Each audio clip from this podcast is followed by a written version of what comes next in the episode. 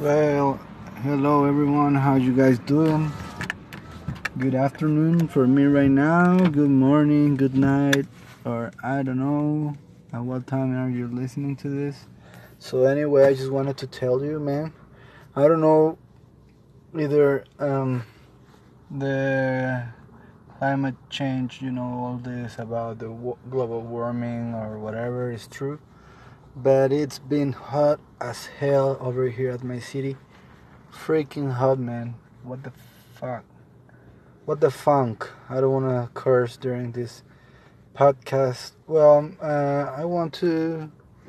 I'm just waiting for someone. I'm in, at the car right now. I'm just waiting for something, someone to come out of a building. Um, so I wanted to record a little bit while I was waiting just want to tell you guys about um, the times we're on right now. Like um, we have so much tools right now on our hands guys. Like things we can use like our phones to communicate or what what we think what we like. And especially and i think this happens to many countries guys we are sometimes just followers but we don't we don't take advantage of what we have in our hands. So we don't um, we don't tell people about our way of thinking and i think it's more important that we all get to share the way we think the way the way we are. Let's take advantage of what we have right now in our hands. We have some so much tools nowadays guys. Uh, seriously funk it funk it about what people says like everyone wants to be famous nowadays. If we have the chance to be so why not to be? Like, if you get the chance to get to more people, why not? You know, like I always seen human beings as the cells of a bigger bigger being. Like, um, you know, we have we're made out of um, hundred thousand million cells or whatever in our body, and so I am a follower of some time of um, philosophy that says as above so below. So what i'm trying to say look at this. This be this being misunderstood this thing about as above so below. Some people think it's a satanic thing or something crazy like that. But no it's seriously a philosophy guys. And it's uh, based on the tao and a very ancient knowledge that it's been uh, within our our minds for thousands uh, thousands of years. So like um, the Tao, the Yin Yang, as above, so below. What does it mean? It means um, the big, the big scene is just like the smaller scene, you know, like whatever is in the small is the same in the big. And maybe I'm not uh, using the right words to describe these guys, but uh, just take a look at this. There's night, there's day there's white there's black. There's um, brightness there is darkness you know? So there's always an opposite side to every single thing guys. And um, being able to you know like see the good and the bad in every single thing that's what we need to do. And as above so below also means that the way our body works is the same way a bigger body works you know? Like uh, we are a universe in ourselves. There's a um, very ancient saying that says uh, "astrum in corpore," which means there's an, a universe within ourselves, and I truly believe that, guys. So, um, you know, there's some medicines, some foods that allow having better communication within uh, ourselves so I, I believe this that I'm saying, like uh, showing and sharing other people what you think and the way you see the world will help. So um, we have a better communication. So we, we have a better idea of what reality really is, and we have to, you know, that like there's other people for some reason, guys. There's other people out there for some reason, and at the end of the day, we are all being part of the same thing. Even if you don't believe in what I'm saying, take a look at this. Take, take a look at the way I see it. Every single body in the city that you live, they all come and form a part of the same particle or the same body that it's your city. Okay? So whatever you do will end up affecting someone else out there. Like same thing, whatever other people do will end up affecting you or the people around you. So be very careful, guys, with what you do, what you say, and the way you treat people, because at the end of the day, it all can end up coming back to you. So, excuse me for not having the best English. As you can tell, English is not my main language. Uh, but I've seen everyone pod- podcasts are in English, so I wanted to try. I know I'm not the best one, but I know I can defend myself in English. So, um, so anyway, guys, I just wanted to tell you about that, and um, don't think every don't don't believe everything you read or hear in the news or in the internet, guys. Get your own opinion. Like, go through a filter in your mind.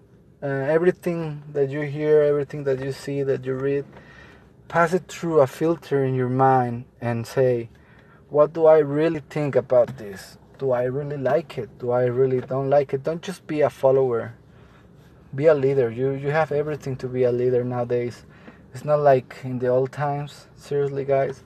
When I was a young kid, when I was like 12, 11, I'm still young, you know, young and handsome. But um, when I was younger, uh, 12, 11, 10, we all, my friends and I, have had to watch the same TV shows every time.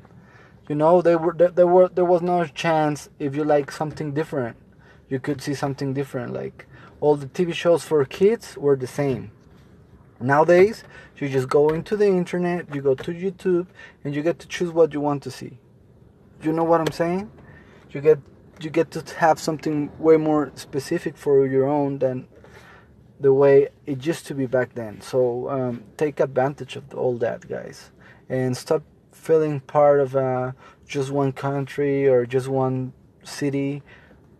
Community it's global nowadays guys. It's worldwide. So you know in the future i think there there's gonna be a time when uh, trips get um, to be way way faster. Imagine it, that they create a way to fly or to transport yourself from uh, let's say london to argentina in freaking one hour and a half so you could be this morning in Tokyo and this very same night be in the other side of the world. And what is gonna happen when that happens, man? But I think it just hasn't happened yet because we're not just ready to have have something like that.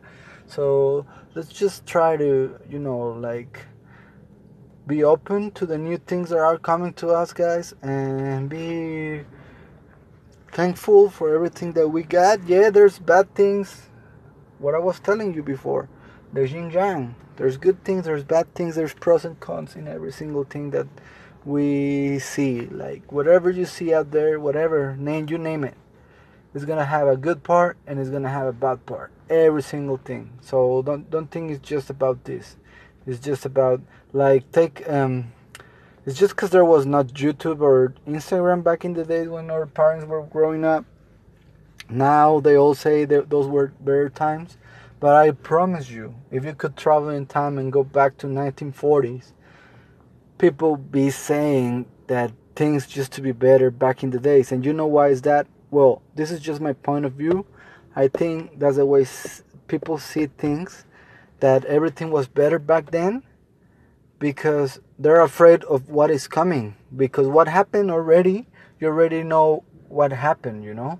Even if if it, was a World War One, World War Two, whatever, but it already happened. So you don't feel afraid of that anymore because you know how it ends up. But now, what is coming makes you feel afraid because it's uncertain. And um, I mean, it's just a guess. That's what I'm trying to say. Sorry if I say it wrong. But what I'm saying is like you feel like it's it's all a guess. You don't know what is gonna happen tomorrow or later on this day, and people is so afraid of that that they they hope time just stops. You know, and um, well, anyway, I just wanted to share my first podcast. I've been thinking of doing this for a while and I've been a little bit shy. So you guys let me know if I did it well. If not, I will try to learn a little bit more English so I could speak better for you guys. Anyway, so this is the ODD times with your friend Odude. I always wanted to do a podcast, guy. Podcast, sorry.